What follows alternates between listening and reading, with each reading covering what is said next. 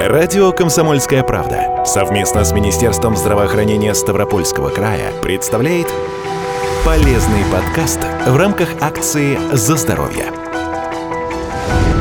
Глаза относятся к одним из самых чувствительных органов человека и потому наиболее подвержены травмам и повреждениям. Чаще всего от этого страдают молодые мужчины, в 8 раз чаще, чем представительницы противоположного пола. А вот дети повреждают глаза в 5 раз реже, чем взрослые. При этом травмы могут быть очень разными.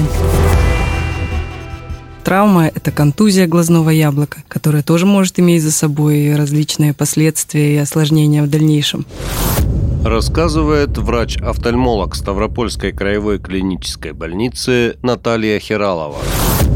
Это точно так же и проникающие, не проникающие ранения. Сюда относятся ожоги, химические, термические, комбинированные повреждения. То есть, э, на самом деле, тема очень обширная и достаточно актуальная на сегодняшний день, особенно весенний-летний период, когда активно ведутся сельхозработы, также активно происходит какой-то отдых на природе. Все это, все это может э, тоже приводить к различным травмам.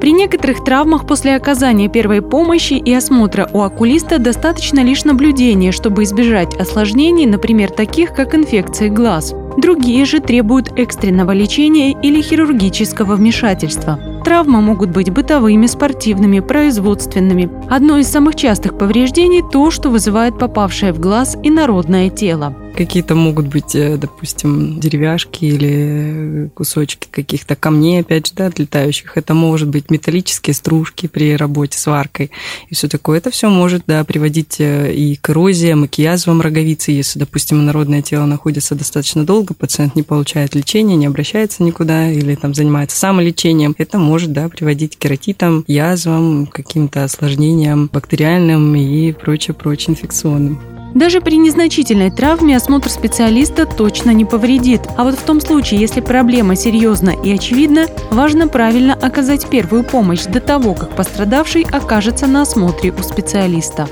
Если мы говорим о каких-то непроникающих таких легких да, повреждениях, то, конечно, глаз нужно промыть первую очередь обильно водой. Если же это уже какие-то, конечно, серьезные травмы, где там есть возможность повреждения, да, целостности оболочек, здесь, конечно, никаком промывании речи быть не может. Здесь совершенно не нужно даже пытаться никакую оказать самопомощь. Лучше глаз как-то заклеить какими-нибудь, желательно стерильными там бинтами или ватными какими-то дисками, не знаю. И уже непосредственно обращаться в специализированные медицинские центры. А при вот каких-то таких легких повреждениях, да, попытаться промыть, ну и затем уже обратиться к врачу все равно для более детального осмотра. Извлекать инородный предмет может быть легко, а может оказаться и сложной задачей даже для специалиста в зависимости от места попадания и степени погруженности осколка или стружки в ткани глаза. Иногда врачу нужно потрудиться, чтобы удалить инородное тело из роговицы. Решение о том, как действовать, принимается после осмотра пациента с помощью специальных приборов и инструментов. И только потом пострадавшего избавят от всего лишнего и назначат лечение. После травмы нужно время на то, чтобы зрение восстановилось. Такое происходит не всегда. Если травма легкой степени, без каких-то глубоких повреждений, там, роговицы, то, в принципе, зрение, конечно, восстанавливается в течение достаточно быстрого времени. Роговица очень быстро регенерирует, если какие-то поверхностные такие повреждения, буквально 1-2 дня, и то есть госпитализация уже происходит полная. Но тоже это все зависит от степени тяжести. При ожоговых каких-то травмах это, конечно, совсем другая история. Там все намного сложнее, все намного тяжелее происходит и непредсказуемее, скажем так. Только у 50% людей, получивших травмы глаз, зрение остается неизменным. При этом у 10-15% пациентов зрение снижается до минимального уровня. Ухудшение качества зрения, временное или постоянное, характерно для любых травм глаз, как и светобоязнь, отек века и болевые ощущения. Проникающие ранения глаз вызывают металлические осколки, кусочки стекла, режущие и колющие инструменты. При этом ранящий предмет рассекает капсулу глаза. От места рассечения капсулы зависит вид проникающей раны – роговичная, лимбальная или склеральная. Такие травмы достаточно тяжелые. Рассказывает врач-офтальмолог Ставропольской краевой клинической больницы Наталья Хиралова.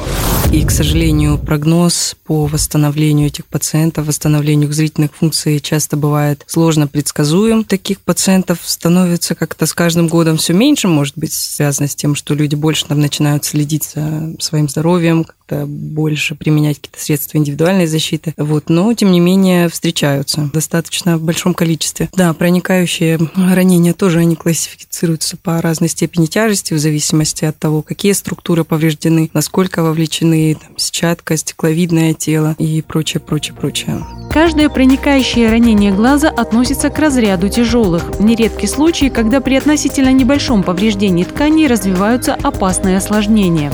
Важно в случае проникающего ранения не пытаться вынуть инородное тело самостоятельно. Даже в офтальмологическом стационаре, где есть спецоборудование и опытный врач, извлечение его может быть долгим. Может даже на несколько этапов все это разбиваться в зависимости от того, где находится инородное тело. То есть это же бывает, что не только там какая-то проволока, да, или какой-то визуальный предмет, который мы можем видеть. Это могут быть мелкие осколки стекол, металлических предметов, камней, которые попадают уже в задний отрезок глаза, то есть пробивают там склеру, роговицу и находятся непосредственно. Они могут там и вколачиваться в сетчатку или где-то находиться в стекловидном теле.